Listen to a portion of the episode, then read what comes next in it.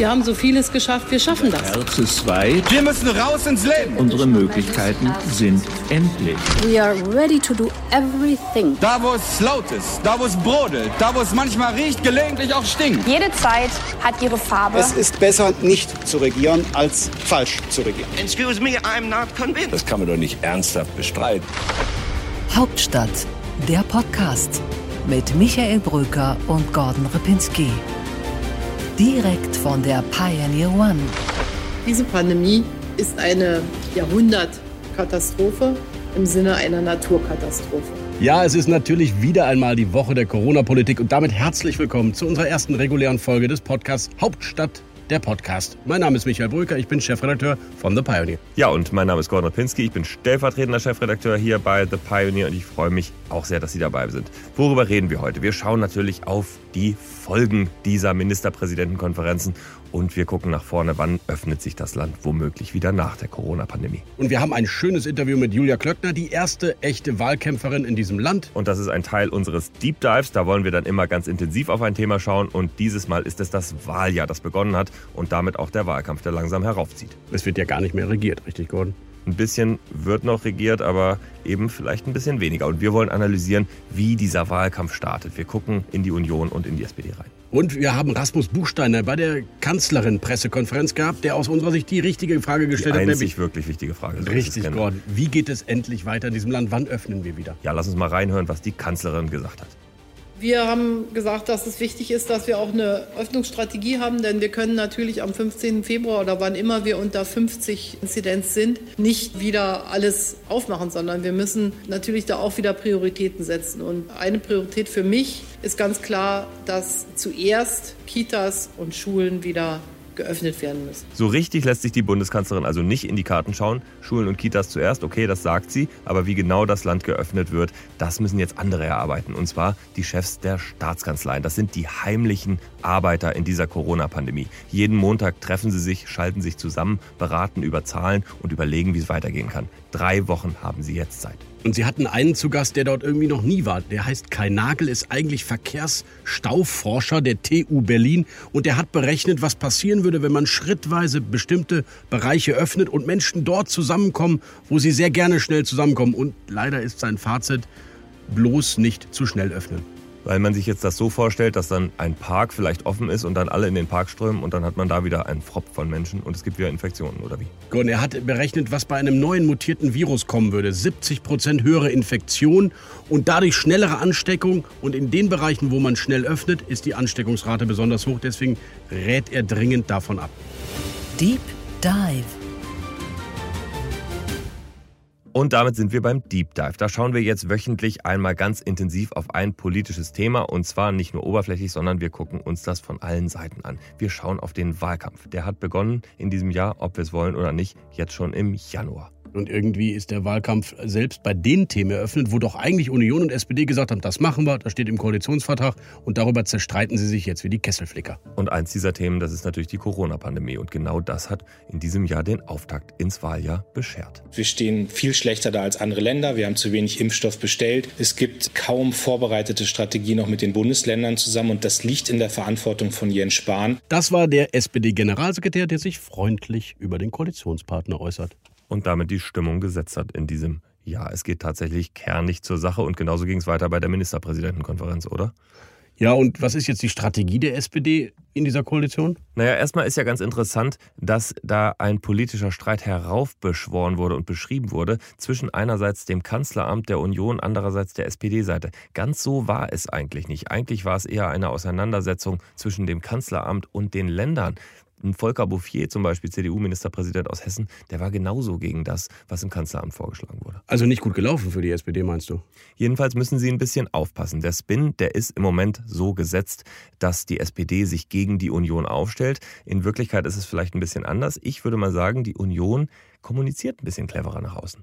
Ja, und ich habe das Gefühl, am Ende zählt doch nur, wer ist verantwortungsvoll, wer regiert besser, wer ist doch eigentlich die Kontinuität der Angela Merkel. Geht es nicht genau darum, allen Parteien gerade? Und da fällt uns natürlich sofort Olaf Scholz ein, der Vizekanzler und Finanzminister. Den will natürlich die SPD genauso zum Kanzlerkandidaten aufbauen.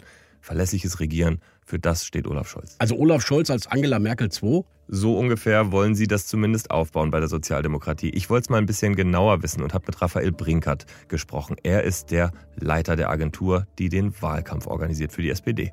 Ich glaube, dass er schon jetzt der wichtigste Mann in diesem Land ist als Vizekanzler und dass er damit eine legitime Chance hat, auch die Nachfolge des Erbe von Angela Merkel antreten zu dürfen. Ja, das klingt nach einem Persönlichkeitswahlkampf. Er müsste eigentlich plakatieren, auf den Vizekanzler kommt es an. Dabei heißt ja der offizielle Slogan soziale Politik für dich. Ich finde das nicht so sexy. Ich habe gehört, der richtige andere Slogan einer anderen Agentur war eigentlich Rot ist eine warme Farbe. Das hätte ich spannend gefunden. Aber bringen diese Slogans und Botschaften überhaupt was? Vielleicht sind es in Wahrheit die besonderen Momente, auf die es ankommt, die amerikanischen Momente. Und einen dieser Momente haben wir tatsächlich am Anfang dieses Wahljahrs schon gesehen. Es geht um die für die Demokratie wichtigste Frage. Wem vertrauen? Armin Laschet. Wer hätte das gedacht, hat diesen Moment produziert. Ja, und er hat ihn ja gar nicht wirklich spontan produziert, sondern eigentlich war er geplant und bewusst inszeniert. Ja, ganz genau. Denn wir wissen natürlich, er hat ihn geprobt, auch in der Halle selbst. Ja, er hatte eine Stellprobe und hat mit dem Kameramann schon diesen Move geübt, dass er das Rednerpult verlässt. Ein sehr starker Moment und damit hat er eigentlich die Benchmark für dieses Wahljahr gesetzt, oder? Hat er angeblich keine äußeren Berater dabei gewesen, die ihm das erzählt haben. Angeblich eine interne Idee. Naja, mal schauen. Vielleicht hat er auch einfach Fernsehen geguckt und sich die alten Gerhard Schröder-Momente nochmal angeschaut. Denn so richtig viele, viele geschichtliche Beispiele, wie so ein Moment produziert werden könnte, gibt es ja gar nicht im deutschen Wahlkampf, finde ich. Aber eine Wahlkampfweisheit, die gibt's. Wenn der Hase vorbeihoppelt, dann musst du ihn dir greifen können. Das ist Gerhard Schröder gewesen und äh, vielleicht macht's Armin Laschet genauso. Und Gerhard Schröder hat's gemacht. Nicht nur bei der Oderflut, sondern auch im TV-Duell, als er seine Frau so gelobt hat. Sie lebt das, was sie sagt und ich füge hinzu, das ist nicht der, zuletzt der Grund, warum ich sie liebe. Interview der Woche. Jetzt wollen wir einmal auf ein ganz bedeutendes Bundesland schauen, auf Rheinland-Pfalz. Im März wird dort gewählt und es ist die vielleicht entscheidende, weil umkämpfteste Wahl vor der Bundestagswahl. Noch liegt die CDU vorne, noch muss man sagen, wenn man auf den Wahlkampf von vor fünf Jahren schaut. Da hat Malu Dreyer, die Amtsinhaberin von der SPD, es nämlich geschafft, das zu drehen.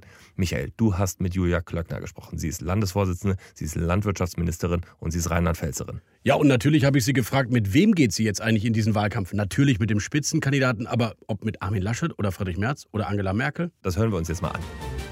Guten Tag, Frau Klöckner. Hallo, ich grüße Sie, Herr Brücker.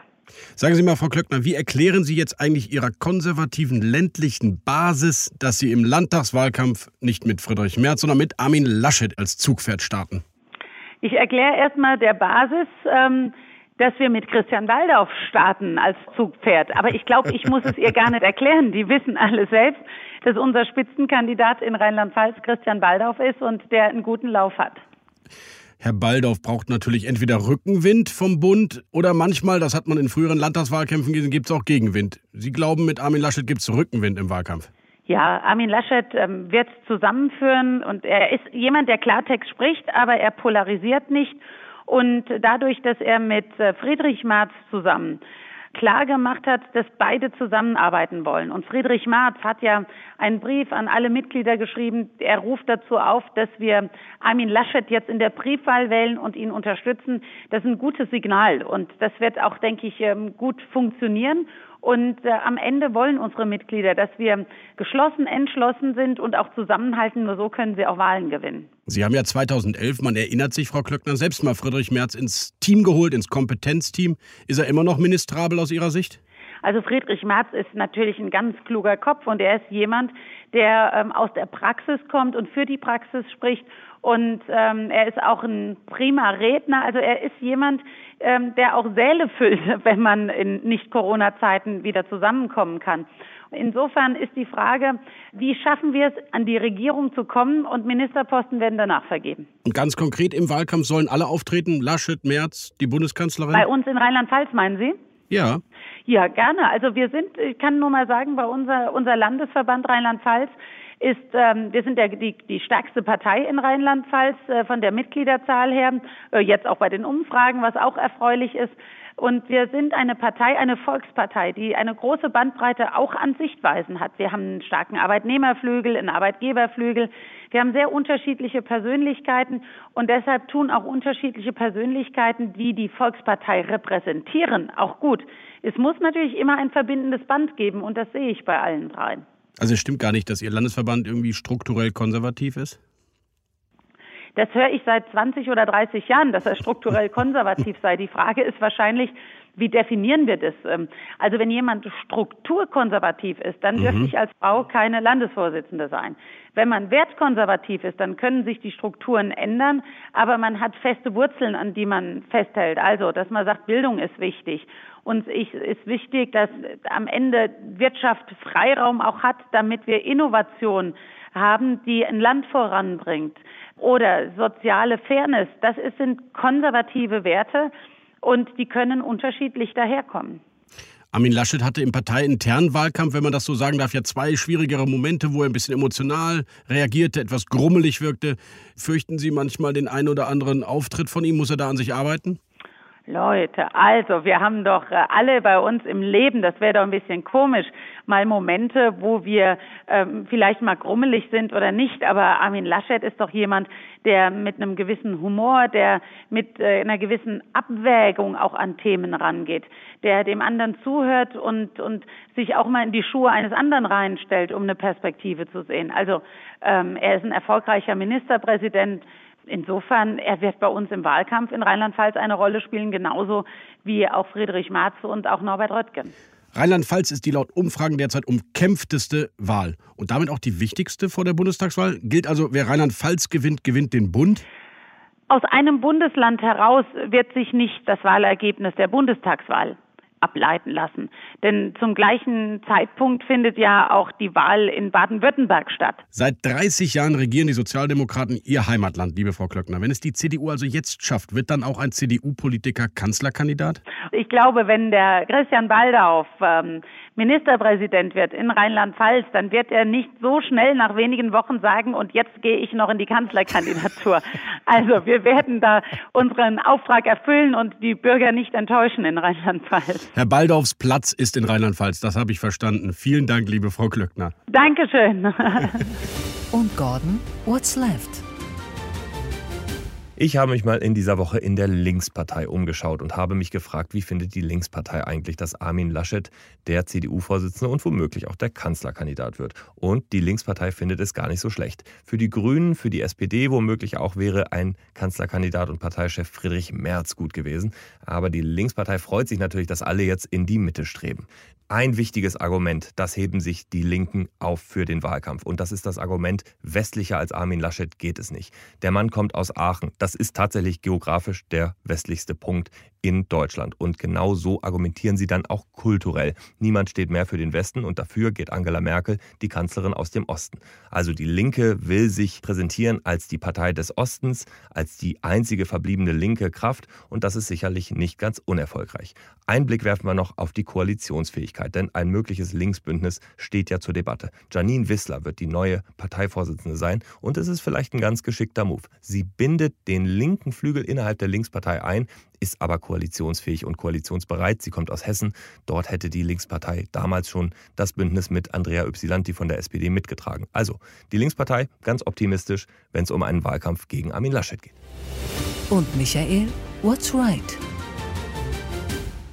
Ja, was sagen jetzt eigentlich die März-Unterstützer, die echten Hardcore-März-Fans in der Union? Da ist die Werteunion, da ist natürlich auch der konservative Kreis. Ja, und was man hört, ist, sie wünschen sich eine Mitgliederbefragung. Sie wollen natürlich den Kandidaten der Basis nach vorne holen vor dem Wahlkampf. Mal schauen, ob das funktioniert. Und für die AfD, man muss das so klar sagen, ist Armin Laschet ein Geschenk, weil Friedrich Merz sicherlich in dem Lager doch hätte wildern können. Ich habe mal einen gemäßigten Merz-Fan in der CDU mit einem durchaus relevanten Amt angerufen, Christoph Ploss, Hamburger CDU-Chef. Wie soll man jetzt diesen Mann einbinden? Viele Delegierte und zahlreiche Mitglieder haben sich eine stärkere Berücksichtigung von wirtschaftsliberalen und konservativen Ansätzen in der CDU erhofft. Und für den Wahlerfolg wird es notwendig sein, diese Strömung auch entsprechend abzubilden. Ich bin zuversichtlich, dass Armin Laschet auch Wirtschaftsliberale und Konservative integrieren wird. Das hat er zugesagt und ich traue ihm zu, dass ihm das gelingen wird. Einsatz zu. In dieser Rubrik führen wir ein sehr, sehr kurzes Interview. Wir fragen Fachleute, Fachpolitiker oder auch mal einen Influencer. Endlich begrenzen wir mal die Antworten von Politikern. Das finde ich super. Genau, und in dieser Woche beginnen wir mit Omid Nuripur. Er ist Außenexperte für die Grünen-Fraktion im Bundestag. Und mein erstes Stichwort an ihn hieß Ministerpräsidentenkonferenz eine Institution, die es im Grundgesetz nicht gibt, aber die gerade ganz massiv gebraucht wird, um Vorschläge zu machen, die am Ende im Bundestag entschieden werden. Friedrich Merz ist ein kluger Mann, der ein Stückchen anders kommuniziert als in der dritten Dekade des äh, 21. Jahrhunderts wahrscheinlich notwendig. Grüne Kanzlerkandidatur ist äh, der ultimative Ausdruck davon, dass wir jetzt die führende Kraft der linken Mitte sind. Joe Biden ist derjenige, der uns befreit hat vom Tal der Finsternis. Nord Stream 2 ist der ultimative fossile Spaltpilz in Europa und macht uns noch abhängiger von der politischen Unzuverlässigkeit des Kreml. Das war der Podcast für heute. Nächste Woche wird es sicherlich auch eine Woche für Armin Laschet. Ja, es ist die erste Woche, in der er als Parteivorsitzender im Konrad-Adenauer-Haus eine Präsidiumssitzung und eine Vorstandssitzung leitet. Und ich bin gespannt, ob er die ersten personellen Duftmarken im Adenauer Haus setzt. Man hört ja, er bleibt als NRW-Ministerpräsident in Düsseldorf und will aber in Berlin regieren. Ich bin gespannt. Genau, ein paar Personalien müsste er eigentlich regeln, ob er will oder nicht. Die Sprecherfragen, die sind natürlich immer spannend. Aber es gibt auch die Zentralabteilung im Konrad-Adenauer-Haus, die im Moment nur kommissarisch besetzt ist. Also vielleicht ist das etwas für Armin Laschet. Wir bleiben dran und wenn Sie Lust haben, uns zu sagen, worüber wir hier mal diskutieren sollten, dann geben Sie uns gerne Feedback. In den Show Notes ist unsere Kontakt-E-Mail-Adresse. Wir freuen uns auf Sie. Und natürlich freuen wir uns auch, wenn Sie uns kommentieren, wenn Sie uns Sternchen geben, Likes und so weiter. All den Kram, den man bei Podcasts so machen muss. Denn das ist natürlich für uns auch wichtig. Wir sind ja ein neuer Podcast und wir wollen auch gesehen werden. Ist ja so. Tschüss, bis nächste Woche, würde ich sagen. Ja, genau. Wir freuen uns sehr darauf. Schalten Sie wieder ein am Freitag um 12. Hauptstadt, der Podcast mit Michael Bröker und Gordon Ripinski. Direkt von der Pioneer One